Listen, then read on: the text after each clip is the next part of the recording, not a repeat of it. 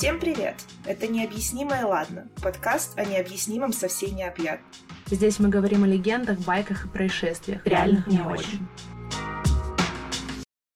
У нас в гостях сегодня Томас Гайсанов, незримый соведущий «Истории на ночь», продюсер других YouTube и не только проектов, возможно, ниндзя, и просто кайфовый чувак.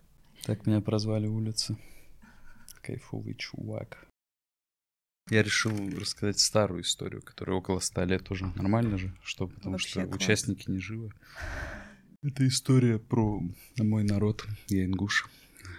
Мы часть войнахского народа вместе с чеченцами, подсбийцами и другими. И у нас э, были проблемные отношения с царской властью, поэтому мы поддержали красных и помогли навалять белым думая, что ну, красные наобещали нам помочь со всякими вопросами, и сразу же нас кинули. И, по-моему, это было в начале 30-х. М, Большевики прислали управлять Ингушетией ну, какого-то партийного чувака, еврея по имени Иосиф Черноглаз. Довольно радикального такого типа, который хотел карьеру себе, видимо, хорошую построить там по партийным каналам. И решил не терять времени и сразу радикальные решения начать принимать и, в частности, основал там э, Союз безбожников Ингушетии, это назвал. Закрыл мечеть, сделал там, короче, место для скота и всякого такого рода. А, ну то есть прям в оскорбительной манере. Конечно, да. Нанял каких-то двух типов стариков, которые везде ходили за ним и говорили, что вот он все правильно делает. Ну, ему сначала вежливо, насколько я знаю эту историю, прислали людей, сказали, чувак, мы все понимаем, делай карьеру, нам пофиг, просто не трогай нас. До тебя, после тебя всегда здесь так делаются дела. Он э, не воспринял и там, по-моему, сослал людей каких-то, которые ему это сделали. И, короче, продолжил вот так вот обострять, короче, все больше, но главное на религию лез. И э, в один прекрасный день, э, когда он возвращался, по-моему, из села Мужичи в Горной Ингушетии, на него сделали засаду, завалили его, его вот этих, короче, шестерок, отрезали голову и отправили тело в Владикавказ в администрацию. Э, На что администрация попросила выдать голову. А в ответ А голову типа себе на память оставили? Ну, насчет головы ответ был таков, что если бы у Иосифа Черноглаза была голова, он бы не приезжал к ингушам и не вел бы себя таким образом. И голову не вернули. Большевики поняли, что с- с нами они каши не сварят, и дальше были проблемы, вплоть до развала Советского Союза. Красиво, конечно. Да, там кучу людей тоже начали там ссылать, казнить и так далее.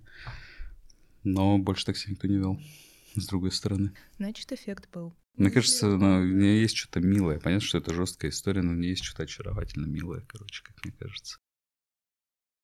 Это про, наверное, стойкость.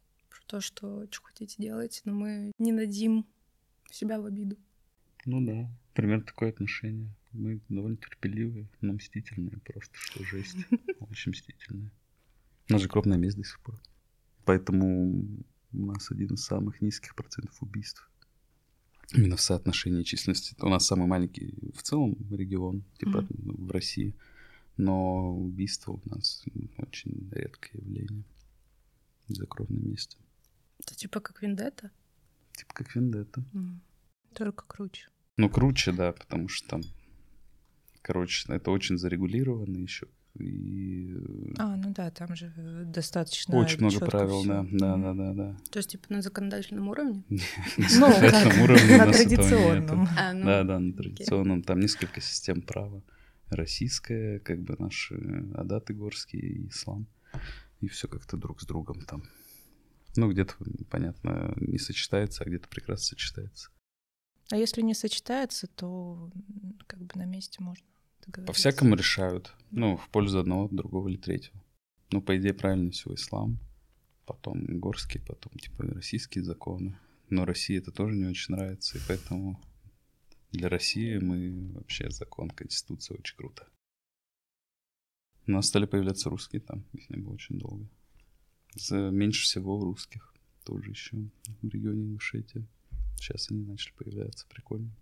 Гуляют с собачками. Отлично. Ну, там никто не гуляет так. Как узнать русского в Ингушетии? Да, да. Я сейчас вот задумалась, что у нас в Армавире реально, по-моему, очень мало людей гуляют с собаками. Такая, это, видимо, вообще кавказская традиция, о которой я узнала только сейчас. Классно. Я, кстати, тут э, недавно слушала ваш э, спецвыпуск э, «Истории на ночь». Где мы рассказывали про то, как мы сделали «Историю на ночь». А, вот да, это? Да, Мгм, да. Вот, и в какой-то момент я сижу и осознаю, что, блин, а я же тоже с Кавказа, а у меня нет шуток про Кавказ, черт что делал. Просто такой момент паники. Краснодарский край, ты похож на рай. Много здесь евреев, греков и армян. Не знаешь, что песня? Это гимн? Неформально разве что. А, вот эти люди, которые памятник Ек- Екатерины солью обсыпают. Казаки же были? Да, только это в Краснодаре вроде. Ну, в Краснодаре. Да. Ну, типа край. Ладно. Казаки-маги, да, там были. Да. Ну, казаки вообще интересные ребята. Вот, сужу по своему деду, правда, ну, я не знаю, насколько он действительно на самом деле казак, потому что детдомовец, все такое, ну, да. По крайней мере, по гро- громкости голоса. Как бы и он казак, и я немножко казачка. Вот. А у вас подкаст э, с историями, да? Вообще, знаете, бывают с историями и комментариями, бывают подкасты рассуждения, бывают подкасты типа около интервьюшные. Да, такие еще бывают. Мы и красивым. Когда мы с тобой обсуждали, какие темы тебе интересны, э, ты написал в том числе, что тебе всегда интересно поговорить о смерти. Да. Поэтому э, мы сегодня будем говорить о бессмертии. Е. Тема, тема. Да, точнее о способах избежать смерти. Вообще, зачем э, кто-то может хотеть ее избежать? Нужно ли ее избегать? И какие есть способы? Потрясающе. Я чувствую пассивную Не, вообще агрессию. нисколько. Почему? Я постоянно об этом думаю. А, ты хочешь избежать смерти? Ну, я ее не смогу избежать, так что я не хочу. Ну, а в идеальном мире. М, Да не, по-любому, это замысел Всевышнего. Это не просто так. Это интересное правило игры, главное. Ну, по идее, она должна мотивировать. Я просто не скажу, что смерть меня мотивирует. М, Пока, ну, не чувствуется ее близость. Может, если она будет близко, то я там стану энергичнее. Пока нет такого. Мотивируют более такие земные вещи. Я просто в какой-то момент поняла, что я не боюсь смерти, то есть, ну, по сути, не бытия, потому что, ну, я уже не буду ничего чувствовать, не буду, а, не будет сожалений и так далее. Но в момент перед смертью я наверняка буду сожалеть о том, что я не посмотрела все фильмы, которые хотела, не прочитала все книги, не побывала во всех странах, в которых хотела. Ты думаешь? А у тебя были, ну, близкие к смерти события, состояния? Нет, не было. Короче, я, конечно, не могу здесь что-то говорить, но что-то я думаю, не про фильмы ты будешь думать. Нет, ну фильмы это как пример, то есть эм, Это же последние эмоции, которые ты чувствуешь. Зачем чувствовать сожаление? Ну, это же не, ну, произ- непроизвольно будет. То есть ты можешь хотеть думать о чем-нибудь прекрасном, а будешь думать о том, блин, я типа, не посмотрел этот фильм, черт. Ну, Но все равно на- намерение какое-то нужно человеку определить, связанное с этим, как он хочет в конце, чтобы было. Это же главный трип вообще из всех возможных. предсмертные вот эти минуты. Ну, если у тебя минуты, тебе если повезло, то минуты. Э, Просто в тему как раз э, предсмертного опыта у Фолкнера, по-моему, у одного из южных там писателей, есть рассказ, где э, человек сбегает от конфедератов, долго бежит от них по лесу, где-то прячется, потом сбегает к своей жене, попадает домой, типа все хорошо и классно, а в конце рассказа оказывается, что это все, что пролетело у него перед глазами, э, то есть галлюцинации предсмертные, которые случились в момент, когда конфедераты его поймали и повесили, ну, скинули с моста М. на петле. То есть это тоже одно из, э, ну, таких попыток изучения того, что вообще случается. Ну, это вообще популярный мотив, потому что я буквально э, вчера слушала рассказ. Ну, я очень э, люблю на Ютубе слушать э, рассказы современных авторов э, в жанре хоррор, вот, причем в основном любительские рассказы. И как раз вчера я слушала э, историю примерно про то же, где вот весь рассказ э, идет про то, что там мальчик из детдома, его забрали классные родители, там у него семья, все дела. А в итоге, ну, как бы выясняется, что это все вот его ощущение перед э, смертью во сне. А, мне кажется, это достаточно популярный мотив, кстати. Ну, что-то как-то мы грустно сидим. Хотя, тема такая, тема, да. Просто есть э, литературные исследования, ну, скажем так, литературные опыты на эту тему, э, но есть люди, у которых были близкие к смерти опыт, и насколько вообще можно э, верить то есть насколько это воспринимать как предсмертные галлюцинации, то есть я, я там шел, видел белый свет, или со мной там кто-то говорил и так далее. То есть насколько это воспринимать как просто химию мозга и насколько как реальный какой-то потусторонний опыт. Я как химию мозга воспринимаю. Ну, у нас же содержится вещество, которое называют ДМТ э, mm-hmm. в нашем мозге. То есть э, там в экстремальных ситуациях вырабатывается адреналин из надпочечников вроде.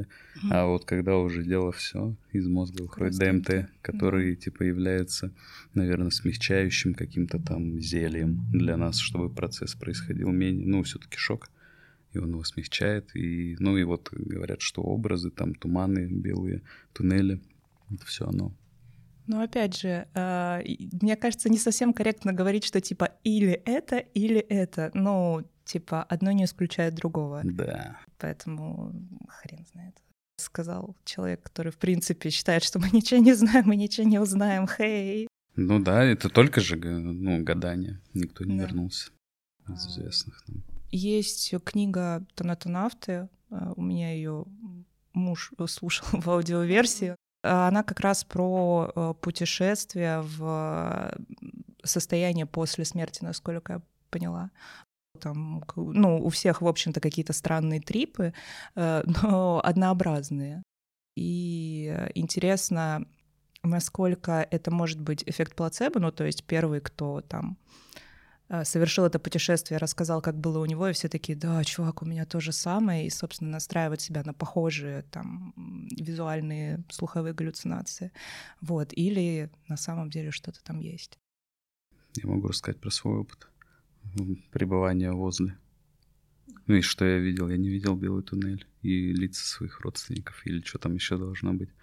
Я видел э, темный туман, по которому я ходил, и встречая разные там образы, предметы. И потом нашел, ну не нашел, а вышел к огромной женщине, вот высокий небоскреб, и я как я. И все. И я летал вокруг нее и обнимал ее очень долго. А это было комфортно или никак? Это или... было одно из лучших ощущений в моей жизни вообще. Мне было очень спокойно. Говорят, что в этом смысле смерть — это доутробное состояние вечного покоя. Плаваешь себя в вечности. У меня не было близкого к смерти опыта, но были сны, где я умирала. Mm-hmm. То есть ли пару раз меня застреливали, пару раз мне сворачивали, сворачивали шею, и было ощущение, когда ты спишь, все равно есть какое-то, ну как сознание типа того, что можешь проснуться периодически, да. В одном из снов был момент, когда я умираю, и я падаю в такое отсутствие вообще каких-либо чувств, каких-либо э, воздействий из, э, извне, что я действительно так никогда себя не чувствовала. То есть было ощущение, что я просто в темноте, у меня нет мыслей, у меня нет э, вообще никаких ощущений. И это, с одной стороны, было очень страшно, потому что, ну, действительно, я, у меня не было других таких снов до этого, не было в жизни таких каких-то, я не знаю, обмороков и так далее. А тут ощущение просто полного ничего, но это было очень кайфово. Да, у меня тоже один раз было такое ощущение, это кайфово. А у меня э, был случай, он, ну, как бы это вообще не было близко к смерти, но мне было сколько лет, семь. И тогда я впервые задумалась, что типа, блядь, я умру, ну типа, возможно, сейчас. а, если коротко, то я, короче, прыгала на, знаете, вот эти вот э, типа фитнес-мячи большие, на которых можно прыгать. Бабушка была в соседней комнате, больше никого не было. Я прыгала на этом мяче. В какой-то момент он вылетает из-под меня. А, я высоко подпрыгиваю, падаю, ударяюсь копчиком. У меня прикрывает дыхание вообще просто в ноль. У меня из вариантов, типа, ну, побежать э, к бабушке, попытаться ей объяснить, что происходит. Но я, типа, начинаю метаться по комнате, дыхание не восстанавливается, я понимаю, что я до бабушки уже не дойду, и тем более ей ничего не смогу рассказать. Вот я четко помню, что у меня такое было. Ну, походу, я сейчас умру. И я просто легла так на кровать. И все. Вот. Ну, собственно, сейчас я понимаю, что это был самый адекватный, наверное, вариант реакции в плане того, что ты когда ложишься и расслабляешься, у тебя восстанавливается дыхание, но вот эта вот классная мысль, типа, а, ну все, я умру, как бы, ну что ж поделаешь. Причем у меня вот не было какого-то там ни негатива, ни позитива, ничего, я такая, ну что ж, факт. Я думаю, что это самое, самое правильное отношение, короче, полное смирение. Все равно это там настолько масштабнее, больше сложнее, чем примитивный человек. И нужно просто поддаться. Да. Или наоборот, проще, но как бы максимально неизбежно в любом случае. Ну, просто есть случаи, когда ты из этого состояния, у тебя там шарашит адреналин, и ты выживаешь. Это же, ну, это же неприятие, по сути. То есть я буду до конца когтями цепляться за эту жизнь и не уйду никуда. Ну, как бы у кого-то это, видимо, не очень работает. Кто-то суицидник по жизни. Не будем показывать пальцем. Ну, вообще, на самом деле, непонятно вот восприятие какое-то психологическое, от чего это зависит, от воспитания, наверное. Но в разных культурах разные отношения вообще к смерти. Мне кажется, что в славянской культуре оно какое-то там прям не то что грустное, а хтоническое, там какой-то ужас, крики. Ну да, да. Вот как-то так. А у нас, например, это что-то вот прям такое, как бы это сказать словами. Вот и судьба твоя. Ну, короче, пафос какой-то в этом есть, вот этот ну рыцарский наш. А мексиканцы вообще тусуются. Ну да, у них это праздник, который объединяет всю семью.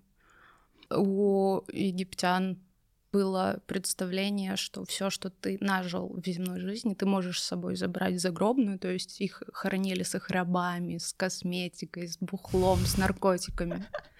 То есть, чтобы ты пришел туда уже весь просто. Экипированный. Да.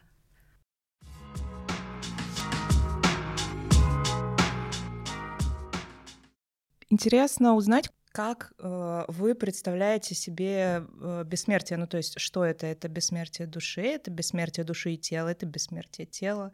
Э, насколько для вас э, приемлемо там тоже цифровое бессмертие, вот вариации всего этого перерождения? Потому что, допустим, даосы, которые в том числе э, много занимались алхимией, для них важно было сохранить именно тело, потому что в даосизме как бы только тело может удержать там типа 10 душ они считали, что у человека только тело может удержать души человека вместе, и как бы человек существует только вот в своей вот этой вот сборке тела и души, потому что иначе а, тело умирает, души разлетаются, и как бы все, а, капец, нет человека. То есть, гру- грубо говоря, нужно сохранить тело, чтобы потом человек мог к нему э, вернуться? Нет, нужно вот как бы сделать так, чтобы он из него не уходил.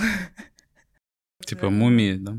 В идеале просто вот вечная жизнь, собственно, логика алхимии. Ну, заявлялось, что ищут философский камень как самоцель, но как мы помним, как бы одна из фишек философского камня, что он дарует там вечную молодость, вечную жизнь, то есть именно вот неизменяемость организма, скажем так, то есть ты вот вечно mm-hmm. молодой, ты там не умираешь. Вечно пьяный. И, естественно. Вот. А, кстати, да, некоторые эликсиры молодости, это ну, разного рода бухло было. И рецепты сохранились. И, по-моему, даже как-то археологи нашли сосуд закупоренный с каким-то алхимическим бухлишком. Короче, как э, кто из вас считает? То есть первично нужно сохранить сознание или тело, или все вместе, или вообще не нужно, как бы. Ну, Томас сказал, что типа Э, не хочу, потому что это неизбежно. Хотя, опять же, типа, понимать, что это неизбежно, и не хотеть — это две большие разницы. Да я не то, что хочу или не хочу. У меня здесь нет позиции, у меня здесь абсолютное, короче, здесь принятие того, как, э, как задумано, короче, создателем, поэтому я в этом плане спокоен. Как только какие-то минимальные вещи, которые человек может сделать, подготовить, мне кажется, я сделал, типа завещание, там, угу. короче, что еще, да, все в целом. Вот подробно завещание написал пять лет назад и угу. периодически обновляю. Всем советую. Тебе сколько? Мне 28 исполнилось. Однако. Пора, пора. Пора, действительно. Да не, в любом случае, когда если у вас кто-то близкий уходил, это очень много э, вопросов нужно решать, там, логистических, юридических, финансовых, потому что много чего начинает выползать. Mm-hmm. И если здесь нету как бы источника достоверного, то можно с большими проблемами столкнуться там от э, долгов каких-то, которые ты не можешь вернуть или наоборот с тебя требуют, где что находится, где какие пароли и так далее. Но самое главное, что есть завещание, когда кто-то близкий умирает, хуже всего же необратимость и невозможность поговорить. Mm-hmm. И мне кажется, что очень важно хорошую идею, которую я там применил, это какие-то последние слова сказать близким mm-hmm. людям. И у них всегда есть со мной диалог теперь. У них всегда есть от меня напутствие. Это круто. Это, кстати, очень а, заботливо по отношению Конечно. к близким. То есть а, снять с них хотя бы, ну, типа, часть вот этой вот неизбежной э, ответственности. Проблемы ответственности. Ну да. вот ответственности, Круто. да. Но это вот именно то, что там в моменте решается, короче, организационные вопросы, а вот именно то, что э, напоследок еще что-то есть диалог какой-то. Ну, не диалог, хотя бы, mm. с одной стороны. По-любому это самое ценное, что может быть. Круто. Угу. А в плане бессмертия, ну, тело точно, что тело, оно ухудшается с каждым годом, за него не нужно держаться. А, бессмертие души, конечно. И с религиозной точки зрения, и если смотреть ну, там, на душу, как на что-то, короче, сияющее в ходе твоей жизни, влияющее на судьбы, пространство, предметы, все остается. Остается. То есть Конечно. в этом плане ты веришь в бессмертие. Угу. Угу. Ну, okay. в этом плане тоже и в цифровое бессмертие. Это тоже хорошая тема. Тоже Интересно. для тебя приемлемо. Для вас, Марут?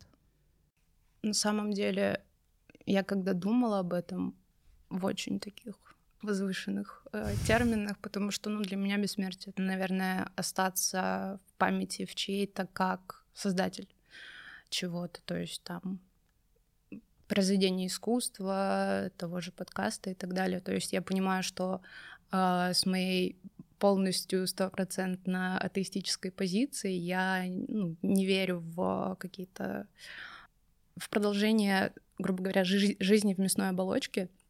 И я понимаю, что если я хочу, чтобы часть меня какая-то, мои идеи, там, мои мысли, мои э, выражения каких-то своих чувств, опять же, в искусстве, что это меня переживет хотя бы на какое-то время. Но это как будто единственный способ.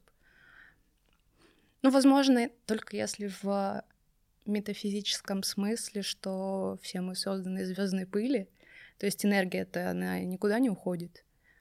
Вот, и что, ну, какими, какие-то частицы меня, грубо говоря, но это не, не что-то, что можно осознать разумом, а вот то, что можно осознать, это вот как раз то, что останется, какой отпечаток я оставлю на мире, грубо говоря. Ну, то есть э, очень хочется, но вы видите только единственный вариант э, остаться бессмертным, стать бессмертным. Ну да. Ну как будто бы если бы я верила в там рай, ад, в Вальгалу и так далее, то, наверное, я бы больше работала на вот это будущее, чем жила сейчас. То есть, если я знаю, что моя жизнь там закончится в 70-80, а там жизнь будет вечной, и она может быть идеальной, там, райской и так далее. Продуманный. Ну, просто, по сути, это же, ну, основа христианской религии, что вы тут ну, должны да. быть кротким, не должны ничего там нарушать, никаких заповедей и так далее, чтобы потом вам там было хорошо. Это же просто способ ну, ограничивать людей, управлять ими. Извините, у меня, у меня очень резкое отношение к религии. Сколько тебе лет? 25. И поэтому, ну да, для меня это реальный какой-то отпечаток оставить на Земле, в мире. Это вот то бессмертие, которое я считаю возможным. А я хочу, чтобы наука все-таки смогла сделать так, чтобы я вот сначала э, там посмотрела все кино, аниме, прочитала все книги, а потом такая, ой, ладно, все, с меня хватит, и ушла. Вот, я хочу так. Очень забавно, что один из основных моих страхов — это страх неизвестности, ну, естественно, он для многих основной. Вот, но меня прям э, колотит от неизвестности практически в любой сфере. И при этом я именно в плане рациональности считаю, что вот есть вещи, которые мы как бы не узнаем никогда. И вот я пытаюсь с этим смириться, Типа смириться с тем, что я агностик. Круто. Вот как бы я дойду до этой точки, и тогда, возможно, может быть, если что-то там есть, я, если очень повезет, я об этом узнаю. Но это не точно. Это на самом деле сложновато. Но любопытно, любопытно наблюдать за попытками вот разных людей придумать, э, как продлить э, жизнь именно, ну, в первую очередь тело, потому что, э, понятное дело, если говорить про бессмертие души и прочее, что там сделаешь? Ну, как бы она либо бессмертная, либо не бессмертная, да, ну, как бы э, хорошо. Верим в, то, в ту версию, которая нам нравится, и живем себе дальше, или там готовим себе теплое место в раю, да. А если говорить про продление жизни тела, господи, это вообще такое великое количество вариантов. Это вот и алхимики, и биохакеры сейчас, и там вообще все что угодно. И есть такие кажущиеся здравыми идеи, а есть очень странные. А есть, которые вроде как странные, но очень здравые. Я просто сейчас вспомнила про идею ученых, Э, устраивать э, дома престарелых в космосе. Э, типа в зависимости от силы притяжения и прочих факторов клетки могут стареть с разной скоростью. И, соответственно, где-то там на орбите, возможно, человек будет стареть медленнее, чем на Земле. А это в Интерстелларе было, когда да. они попали на другую планету, а там типа один час за 10 лет что-то ну, считался на Земле. Примерно, да, та же история. Но как бы мне очень понравилась концепция дома престарелых э, на орбите. Я такая, блин, вот, вот ради этого я хочу дожить до этого момента. Это звучит как очень прикольная трэш-комедия. Да, в том числе. Так что, тебя пугает неизвестность, ты говоришь? Да.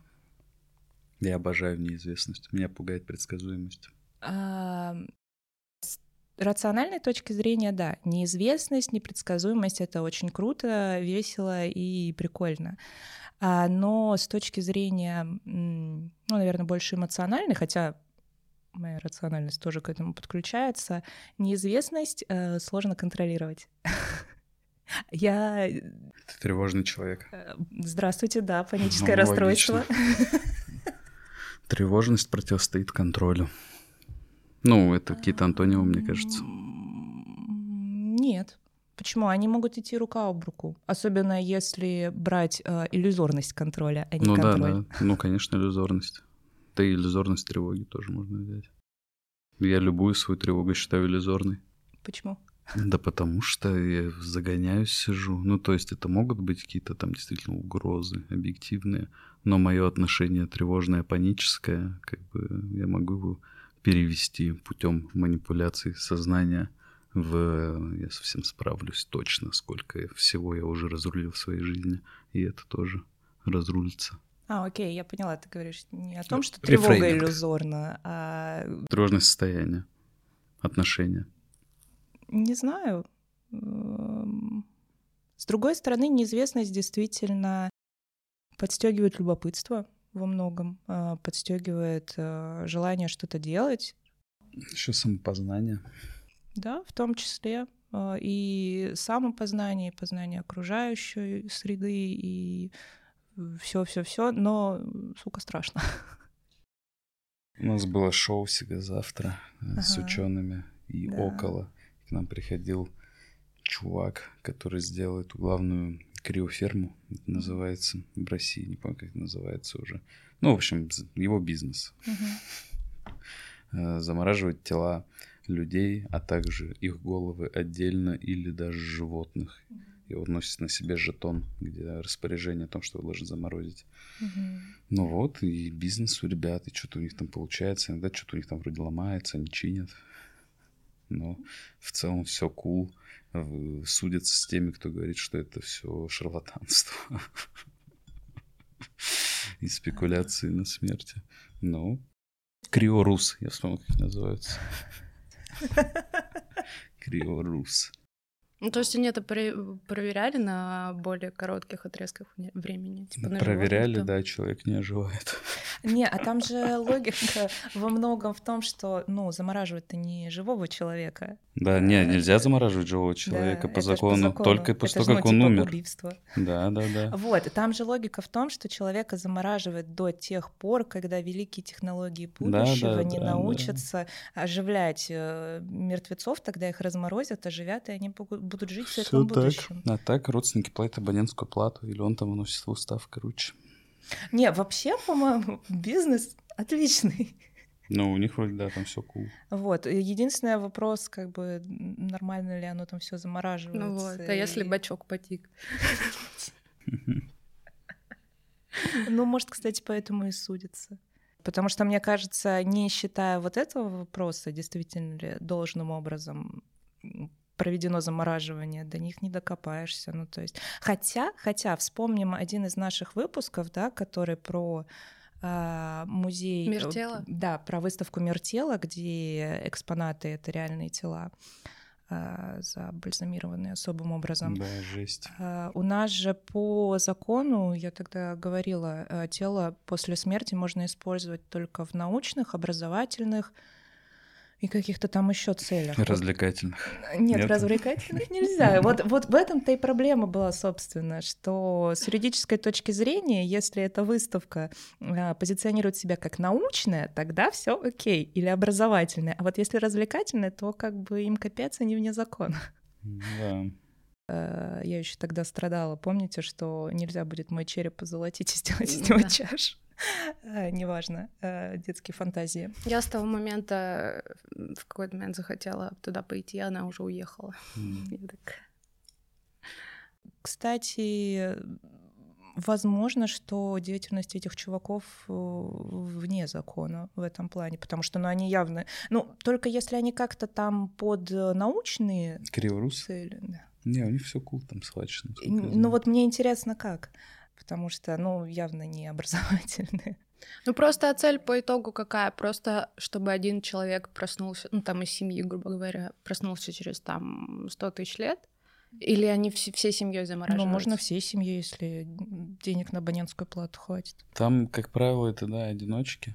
Ну, наверное, там есть, может, там и пара, и семьей.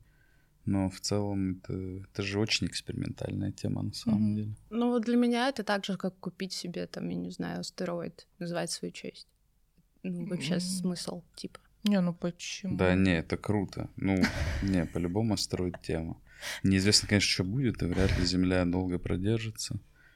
И всем будет пофиг на то, что мы там назвали.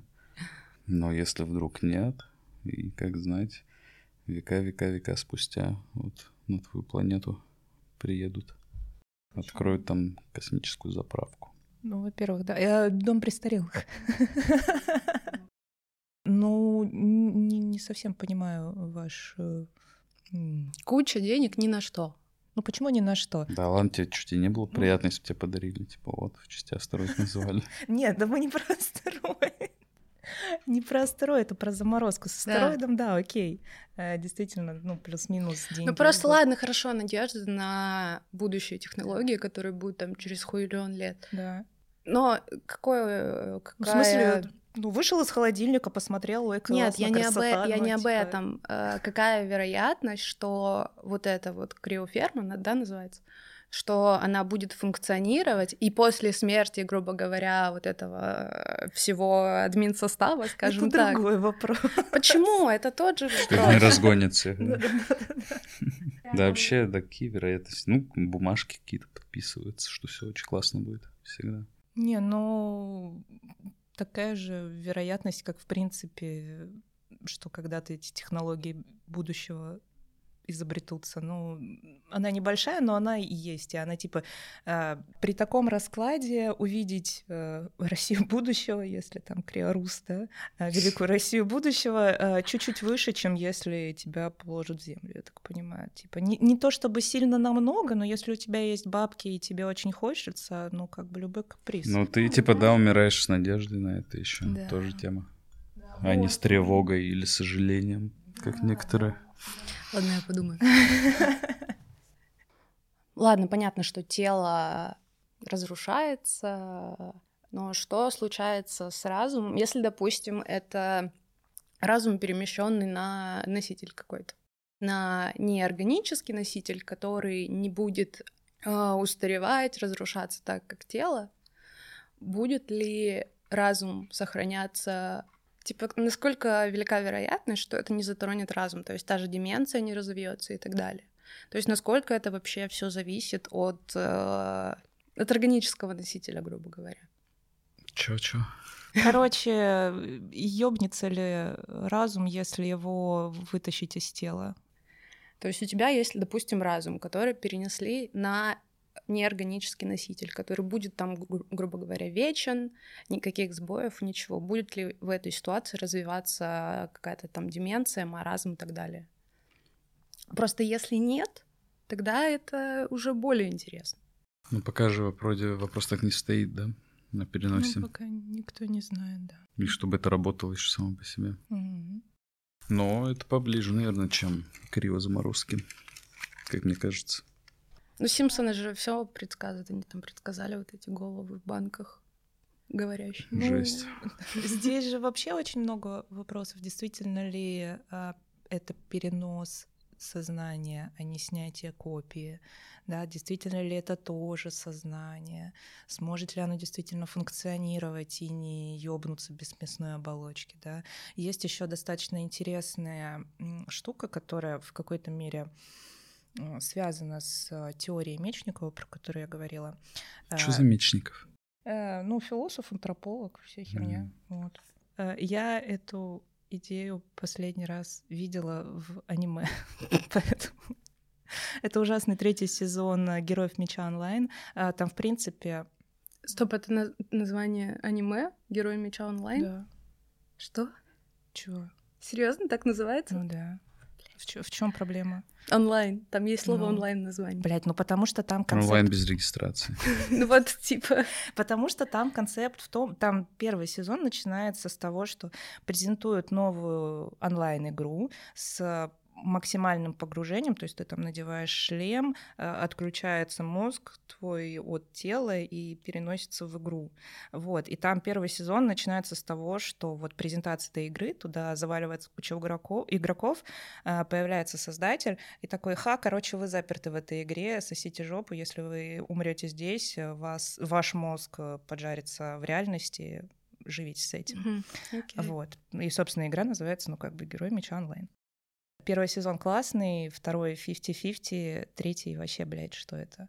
Вот, и как раз в третьем сезоне одна из э, немногих хороших вещей э, — это вопрос о бессмертии э, души. Ну, в принципе, там душа и сознание — это примерно одно и то же. Короче, там ученые якобы смогли искусственно синтезировать типа они нашли в мозге какие-то конкретные э, импульсы, которые можно назвать душой, по-моему, они называют их флаглайт. Вот, и это, кстати, как-то даже соотносится с реальными исследованиями. Не знаю, насколько соотносится. Вот. Я поверю вам на слово. И они, значит, эти импульсы перенесли в игру с полным погружением и начали там, собственно, выращивать искусственные души. Ну, именно вот как бы цивилизацию с нуля выстроить, чисто по приколу посмотреть, что там будет. И одна из вот этих вот искусственных душ в какой-то момент э, захотела всевластие, бессмертие и вот этого всего, и она столкнулась с очень большой проблемой, что где-то через 80 лет жизни вот души э, она просто, ну, перегружается информацией, впечатлениями, памятью и просто съезжает с катушек и ее нужно либо обнулять, либо что-то с ней еще делать. И там часть сюжета связана как раз с этим. Сори за спойлеры, если кто-то собирался, но, блядь, третий сезон — это плохо, лучше не надо. И как раз вот идея того, что действительно для там, сознания, для души, ну, назовите как хотите, для того, что мы называем «я», э, возможно, существует предел вместимости. И это, кстати, логично с той точки зрения, что ну, мы же потихоньку забываем то, что там э, происходило с нами раньше, да. Э, мы не можем вместить все воспоминания о своей жизни, даже небольшой. Есть теория о том, что мы храним вообще все воспоминания, но доступ к ним сложно получить, то есть это нужно прям тренироваться очень сильно, но мы помним все, типа, начиная с момента ну, рождения. Да, да, да, да, да. Просто по идее это все есть, и опять же, если говорить о том, что насколько мы там процентов используем мозг, то по идее, ну, место там навалом. А, кстати, сейчас же в итоге считается, что это неправда про то, что мы там используем несколько процентов я просто запуталась. Это примерно как история с Плутоном, который то планета, то не планета. Типа, то мы используем весь мозг, то не весь мозг, то там 3%, то 5%, то 20%. Ну, типа, сколько процентов мозга вы используете, ребята? Скажите мне. Я смотрела ублюдский фильм. Короче, там был персонаж Брэда Питта, который такой весь прям супер мачо, и ему, короче, стреляют в голову в какой-то момент, он типа погибает, потом в конце фильма возвращается и такой, ну, типа, мне выстрелили в голову, но так как мы используем 10% мозга, я просто буду использовать другие 10% мозга. Блин, это же, ну, гениально. Ну, а, вот. И все люди, которые там погибли от повреждения головного мозга, такие, блядь, а что, так можно было, да? Не, в реальности бывает, что люди без части мозга живут и так далее. С простреленной башкой тоже. Но это фортануть должно. Да, очень. Э, вот. Есть действительно те, которые а, помимо прочего, живут как бы полноценно, с, без части мозга. То есть у них даже там да, речь, респект, координация, респект. все. Да, да, и успехи, они артисты успешные бывают. Помните вот эту историю про то, что я долгое время думала, что это типа городская легенда, что некоторые люди просверливают себе вот тут череп, короче. Чтобы немного пожить в кайфе и потом умереть. Да, типа что там э, ну, давление, короче, становится меньше, чувак кайфует год, а потом умирает. Я думала, что это типа городская mm-hmm. легенда. Это, оказывается, реально, типа, ну, так делают. Блин, на чем только не торчат, да? Как только не упарываются. Поехали, башку себе просверлим.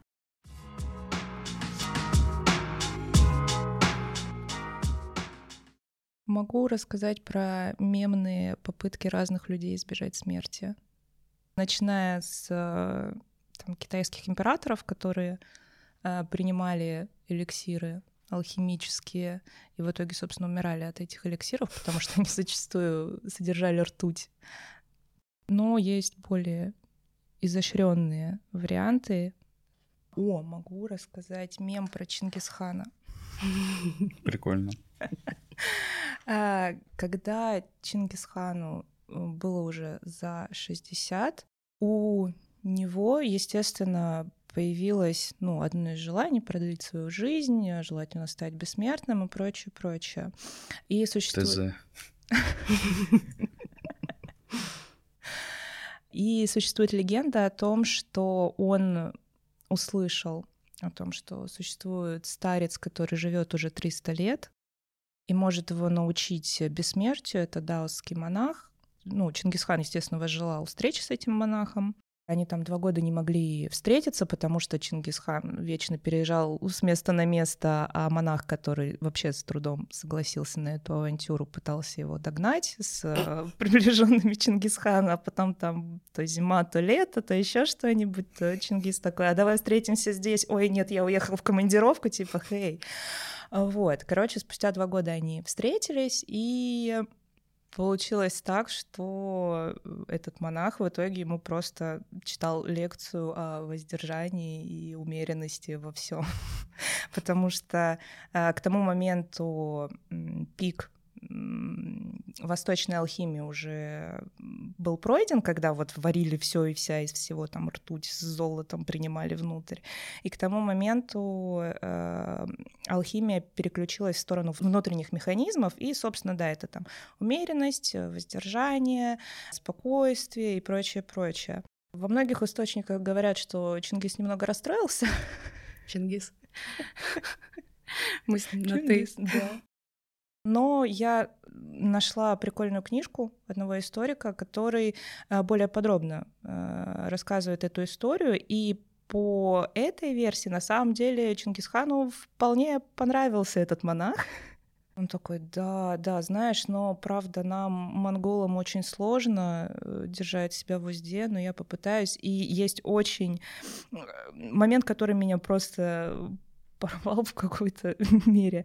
А, когда монах уже высказал все, что он мог высказать Чингисхану, вот про то, что там меньше ешь, а, меньше спи с девочками, да, кстати, очень важный э, момент, типа э, нужно воздерживаться от э, возлежания с девушками, потому что низменные позывы отвлекают тебя от истинной духовности, поэтому ты живешь меньше.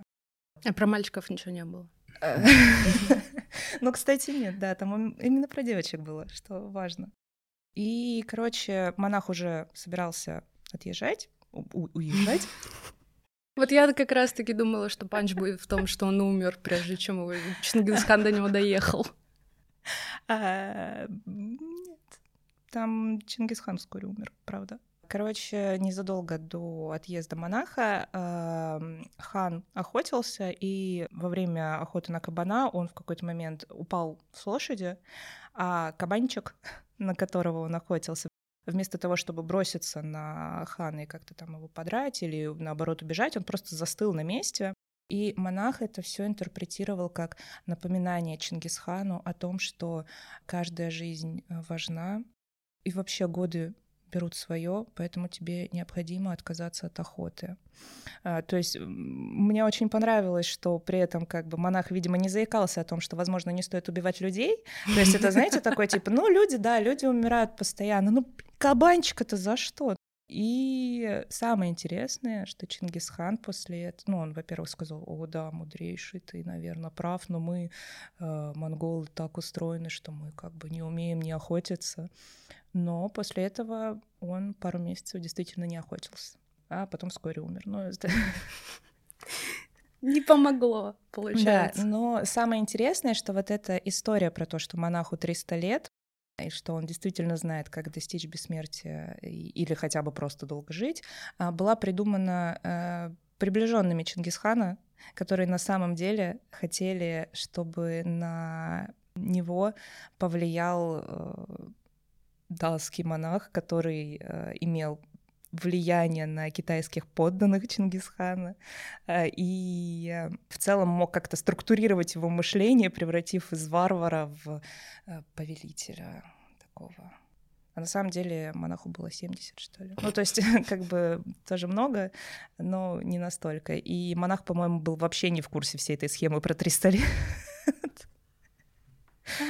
Вот, я не знаю, вскрылась ли это несостыковочка, но как-то так. Чаще всего люди, которые стремятся именно к какому-то виду бессмертия, они же ёбнутые. Спасибо.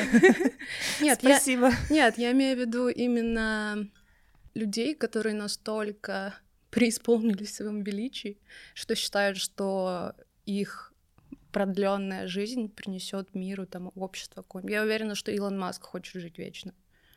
Я вот прям на сто процентов уверена. Ну ладно, тебе ты же предполагаешь. А вы уверены, что люди, которые вот, э, как вы говорите, настолько преисполнились, что хотят жить вечно, думают о мире? Ну, типа. Я думаю, те, кто преисполнился, вообще не хочет жить вечно. Ну. Не, псевдо преисполнился. Да, Я тут, да. конечно, употребила не очень. Я... Не в самом прямом Нет, смысле. Вот те, кого я видел, кто действительно радикально по этой теме съехал, то я не могу сказать, что они вот, короче, служат дела мира. Это довольно эгоистичный вообще взгляд ну, на мир. Хочу, чтобы я жил вечно. Так что да, ты правильно говоришь. Ну, мне кажется, что скорее так, потому что а, с точки зрения а, там, мира во всем мире, вечная жизнь это не очень хорошая идея, потому что не будем забывать как минимум про перенаселение. В принципе, мир не очень хочет, чтобы мы жили вечно, по крайней мере, вместе с этим телом. Нет, я, я скорее в том плане, что, типа, вот если я умру там вот сейчас или там раньше срока, то mm. там люди не увидят, насколько я там охуенный изобретатель, э, мыслитель, философ и так далее. Так что ждешь тогда? Ну, логично. Начнем с этого, да. Кстати, я вот э, читала недавно э, сценарий братьев Стругацких, э, называется «Пять ложек эликсира», и там главный герой по случайности оказывается замешан в истории про пять ложек эликсира, то есть это эликсир бессмертия, который раз в три года скапливается в какой-то там пещере, с какого-то там скалы скатывается, но всего э, существует пять ложек, и, соответственно, пять человек, которые должны вот раз в три года принять этот эликсир, чтобы дальше жить вечно. И, ну, всего может быть пять человек, да, то есть как бы ограниченная численность. И пять человек вот эти, бессмертные, э, с чего-то решают, что главный герой в курсе всей этой темы, начинают на него наезжать, что типа, а, либо ты становишься одним из нас вместо вот того дурака, который э, нас дал тебе, либо мы тебя убиваем, потому что ты кому-нибудь что-нибудь расскажешь. Mm-hmm. Вот, и, ну, спойлер, потому что без спойлера нельзя. Главный герой в итоге предпочитает э, остаться смертным, Потому что И каждый... тут же. Э, не, не, он молодец, он, он умный, он придумал. Потому что все вот эти вот пять бессмертных, там кому-то 600 лет, кто-то вообще там доисторический чел, они все настолько, ну, мерзкие, что он просто не захотел становиться одним из них. А по логике вот всех этих персонажей, э, бессмертие как раз рано или поздно приводит к тому, что от человека остается только одна его основная функция. То есть там есть один чел, который чисто любит жрать, вот вкусное, вот он всегда, он в любой ситуации ест что-нибудь вкусное, то есть у него там постоянно он капает усилителями вкуса везде, вот прям, а, вот. Есть женщина, которой нужно со всеми переспать, и вот это вот, в принципе, единственная ее функция, то есть ей там сколько, 400, по-моему, лет, и вот у нее больше ничего не осталось. Там один, собственно, что я начала рассказывать про этот э, сценарий, там один из персонажей, он как раз утверждает, что он э, великий изобретатель и ученый, что он там и до Николы Тесла все изобрел, и Николе, э, собственно, все подсказал, и Менделееву он тоже подсказал, он был другом Менделеева, вот это вот все. И типа на самом деле он как бы с одной стороны отдает свои изобретения другим, чтобы его никто не спалил, и он хочет вот, чтобы человечество жило. А с другой стороны, он такой, нет, вот, а это же все мое, и мне надоело быть в тени, я вот выйду, скажу, что я бессмертный, это все мое. Так что на самом деле, ну что мешало чуваку реально изначально заявить, что это вот твои изобретения, ты классный, ты типа делаешь что-то для человечества. Ну как бы это можно было сделать в первые сто лет своей жизни или в первые 200. Не, в плане, а типа еще через 200 лет он под своим же именем опять что-то патентует. Это странно. Он, нет, он именно как бы, он утверждает, что он подошел к Менделееву такой, чел, дарю тебе таблицу от своего имени ее там mm-hmm. публикую, патентую вот это все. И якобы все его изобретения вот под чужими именами другими людьми зарегистрированы, чтобы не палиться но при этом он хочет раскрыться. Ну, то есть, э, чел, с одной стороны, как бы, если это действительно все изобрел ты, как бы молодец, ты, ну, идешь правильным путем, делаешь хорошее для человечества, но нафига тогда ты пытаешься стремиться чуть ли там не к мировому господству, а потому что я же бессмертный, я должен всем все рассказать, как все на самом деле. Зачем ты это как бы хочешь рассказать? То есть это уже тщеславие или что? Я просто вспомнила, что вот эта линия была в ужасном сериале, который я смотрела, э, предпоследней инстанции. А. Я, по-моему, рассказывала Русский, с Прилучным. Да. Вот. И там была линия э, чувака, который тоже, типа, бессмертный, хреново тучу лет существует, и тоже свои э, все изобретения отдает ну, по чужими именами, короче, публикует. Потом такой, все, я устал, пойду улучшать ладу. Вот.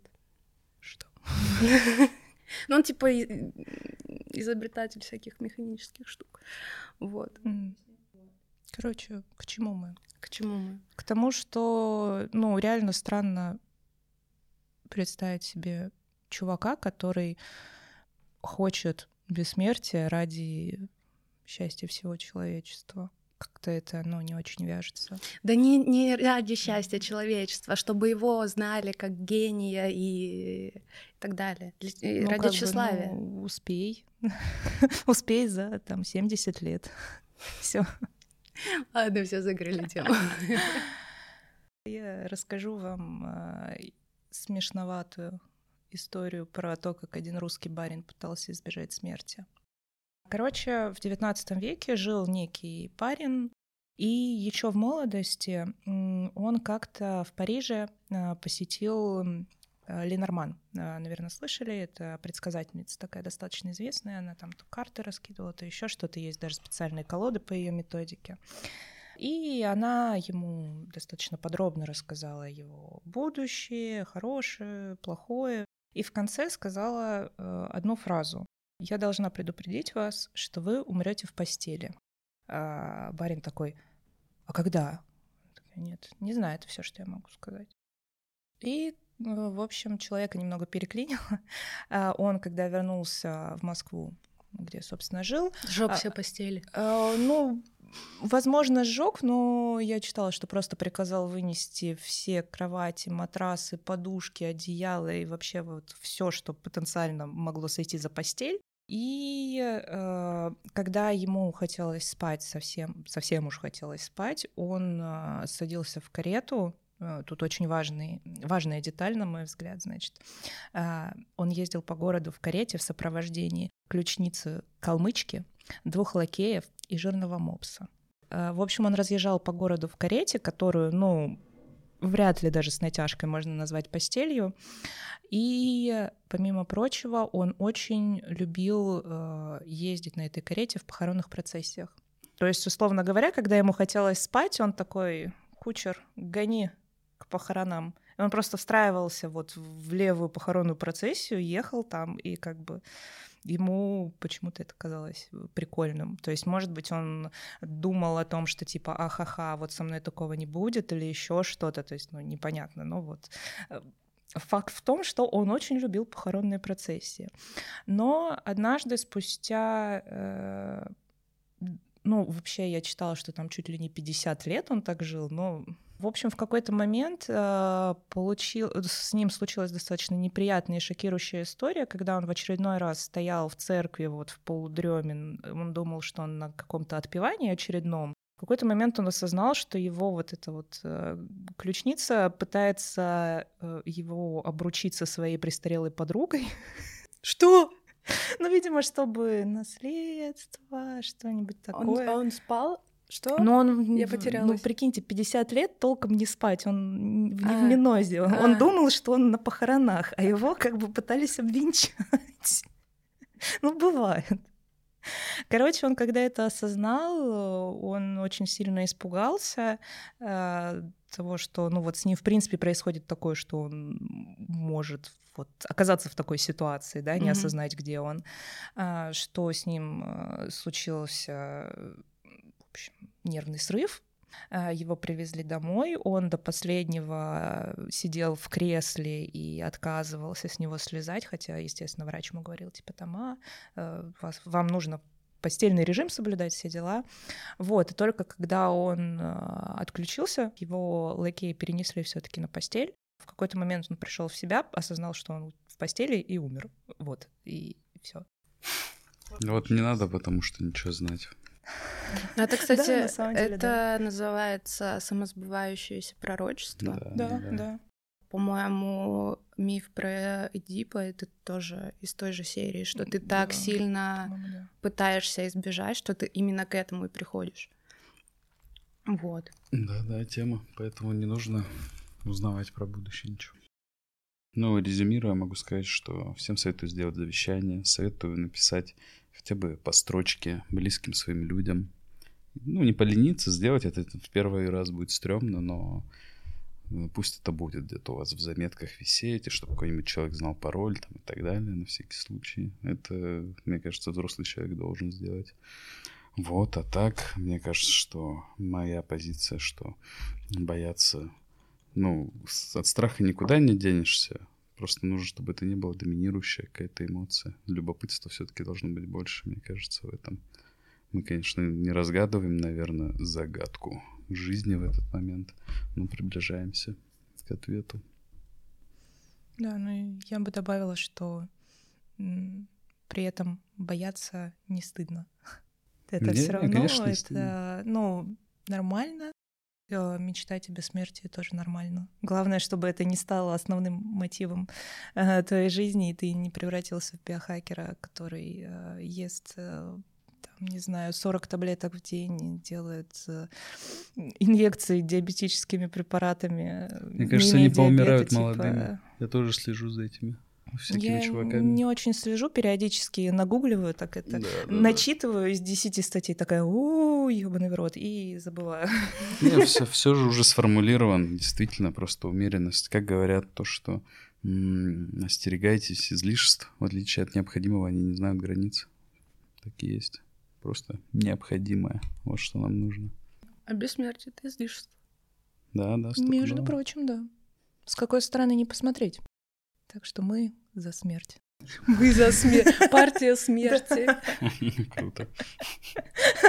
Партия мертвых, по-моему, они, ну не суть.